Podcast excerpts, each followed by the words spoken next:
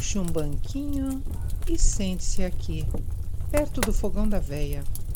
Vou já passar um café fresquinho. Fique à vontade. Ah, lembre-se que você pode apoiar todos os projetos da veia e ganhar recompensas. Dá uma olhada lá no padrim.com.br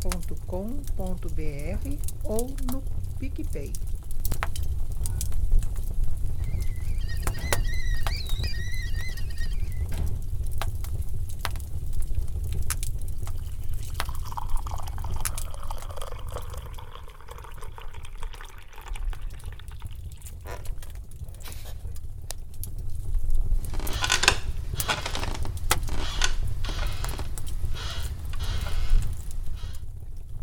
Certa vez, lá na casa da tia de Minas, onde eu passava boas temporadas, a anfitriã me apressou, dizendo que a acompanhasse até a venda. Eu estava de bobeira e fui. Isso foi no meio da tarde. No caminho, fomos proseando e até perguntei o que era tão urgente para ir tão de repente até a venda. Preciso comprar tabaco. Uai, e desde quando a senhora fuma? Não é para mim. Vamos logo antes que a venda feche. Apertamos o passo e logo chegamos ao pequeno comércio. Tabaco comprado, não pude deixar de pegar uma cocada que piscava para mim. Voltamos em silêncio. A tia estava apressada e eu me lambuzava com a cocada. Chegamos na casa e a tia continuou com pressa. Pegou uma cumbuca de barro, colocou o saquinho de tabaco e levou para o quintal. A curiosidade me consumia, mas a chegada de parte da família acabou me distraindo e esqueci daquilo enquanto matávamos a saudade. Nos sentamos em volta do fogão a lenha e demos muita risada com as desventuras de um primo em seu novo emprego de vigia de cemitério. O assunto foi se encaminhando para o que a véia gosta, até que alguém lembrou: Hoje é sexta-feira 13. E a tia retrucou: eu já coloquei o tabaquinho lá fora. Até assustei de lembrar do tabaco. Quando eu ia perguntar, o tio levantou e disse que já era hora de dormir. Boa noite para quem fica. Amanhã é outro dia. O grupo se debandou e eu fiquei com dúvida na cabeça, apesar de já desconfiar. Fui deitar na sala, que era onde dormia quando a casa não estava cheia. Dormi muito bem no embalo dos últimos pedaços de madeira que estalavam em brasa no fogão a lenha. O friozinho do campo é perfeito para uma boa e silenciosa noite de sono.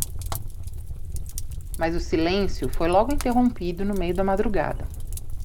Era cachorro latindo, galinha gritando e uma risada que parecia dar voltas na casa.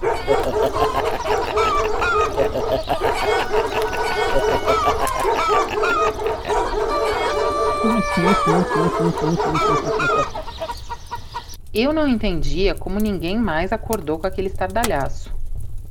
Já estava tudo pronto para ativar meu modo Dizei-me o que quereis quando tudo se acalmou. Curiosa que a véia é, fui até a cozinha espiar pela janela do quintal. A única luz lá fora, presa no meio de um varal de fio que ia da casa até o barracão do terço.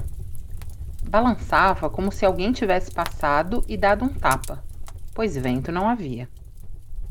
A véia, curiosa, inventou de abrir a porta para assuntar melhor. A luz ora iluminava para a esquerda, ora para a direita.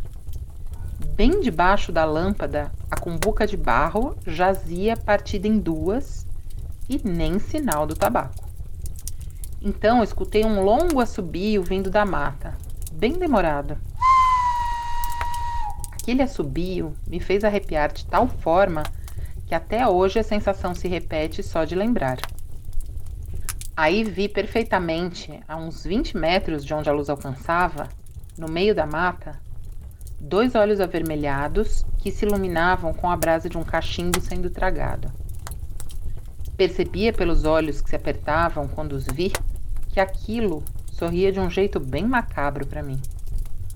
Corri para dentro da casa e não destampei a cabeça até acordar no dia seguinte. Contei para minha tia no café e ela respondeu rindo. Eu sabia que ele ia acordar você. Ele sabia que você ia acordar e sair. Só tava brincando com você. Obrigada por nos ouvir. Logo, logo tem mais. Até a próxima e bons sonhos.